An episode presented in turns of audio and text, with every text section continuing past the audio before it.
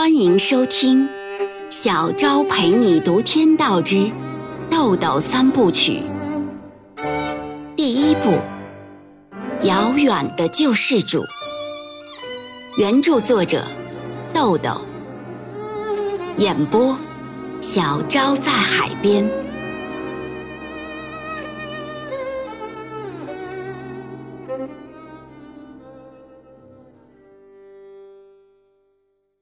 第二十六章，芮小丹和欧阳雪回到餐厅，重新坐下。两个服务员走也不敢走，留也不该留，不知所措地站在一边。欧阳雪摆摆手，让他们下去了。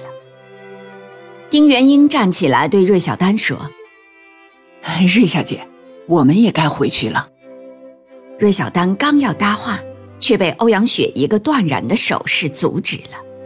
欧阳雪不紧不慢地给自己倒了一杯可口可乐，喝了一口，淡淡的说：“把饭钱付了，一千块。”冯世杰惊讶地看了看欧阳雪和芮小丹，又把目光转向丁元英，而芮小丹更感到意外，不解的目光投向欧阳雪。丁元英取出钱，数出一千元放到桌上。欧阳雪说。涨了，两千。丁元英把手里还没来得及收起的一千元也放到桌上。欧阳雪说：“呵，又涨了，三千。”冯世杰忍无可忍，按耐着火气说：“老板，过分了吧？”芮小丹从包里拿出烟，点上一支，在想：欧阳怎么了？欧阳雪根本不理睬冯世杰，淡淡的说：“丁先生，明说了，我就是想刁难你。你真要走，没人拦你，但你得落个吃饭不给钱的名。”丁元英说：“就是让我从狗洞里爬出去，也得先给扒个口子。”欧阳雪说：“嗯，给我说句好听的，你就能走，一句就行。”丁元英问：“呵呵，什么算好听的？”欧阳雪反问：“呵呵，女人爱听什么？还用我教吗？一句话就能当饭吃，不难为你。谁都知道这句话怎么说，无非是‘小姐，你真漂亮’之类的。在这种特定的场合说出这样的话，对于一个男人的尊严意味着什么，在场的人心里都清楚。”芮小丹无声地看着丁元英，目光里包含着超乎寻常的焦虑和荣辱与共的期待，似乎在告诉他：该低的头你已经低了，该招架个一招半式了。丁元英对这种俗人俗勇的斗气没有放在心上，张嘴就想说：“欧阳小姐，你真漂亮。”可话到嘴边突然停住了。他看到芮小丹正用那种眼光注视着他，他犹豫了。他甚至想象得出，如果他说出了“欧阳小姐，你真漂亮”这句话，芮小丹会有多失望。他在乎他的，哪怕是匹夫之勇的尊严。丁元英沉思了一会儿，说：“这事儿啊，与冯先生没关系，你可以让他走了。”芮小丹的心悬了起来。欧阳雪说：“何必呢？女人都让你扯得一丝不挂了，你一个大男人还矜持什么？”丁元英犹豫了片刻，艰难地说出了一句本不该他说的话：“啊，发点财，爱听吗？”欧阳雪说：“爱听啊，可财在哪儿呢？”丁元英说。你去买一只指定的股票，明年五月抛了。如果你挣不到一倍以上的钱，我还欠你一顿饭钱。至于你想挣多少，在你的本钱了。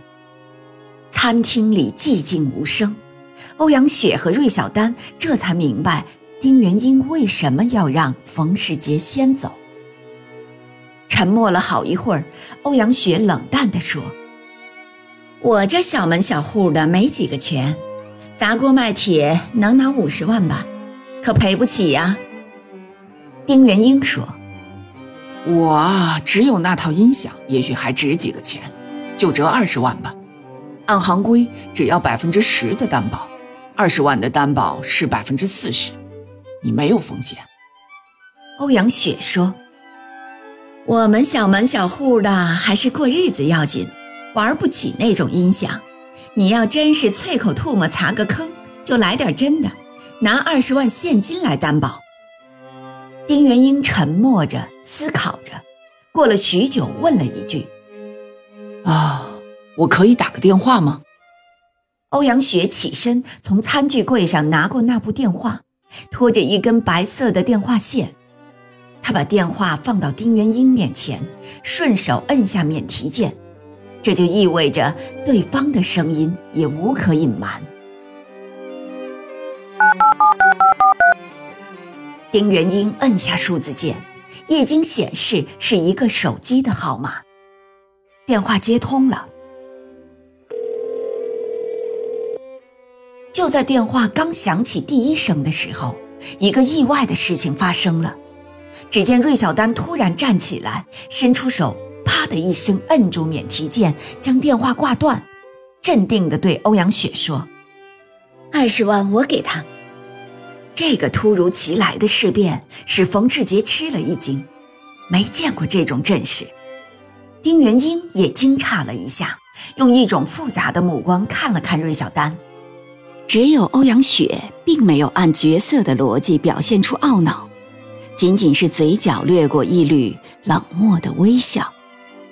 芮小丹对冯世杰说：“对不起，冯先生，你先回去，我们说点私事儿。”冯世杰原本是等着用自己的车送丁元英回家，但芮小丹已经下了逐客令，也不好再说什么，只得客气地与欧阳雪和芮小丹点头示意告辞，先走了。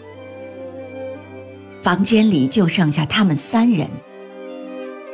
欧阳雪问道。小丹，你不会是拿饭店的股份担保吧？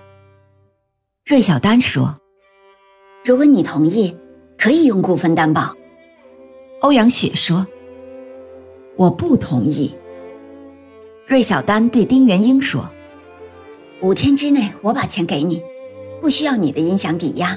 准确的说，是不敢侮辱你。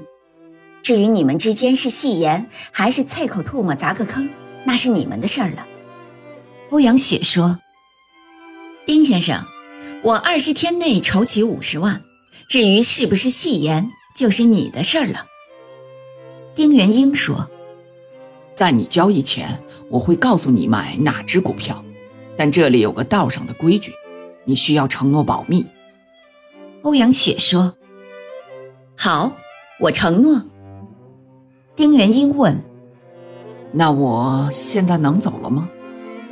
欧阳雪把桌上的两千元现金收整齐，还给了丁元英，诚恳地说：“丁先生，今天得罪了，我陪小丹呢，先送你回去，容我改日再摆酒谢罪呀。”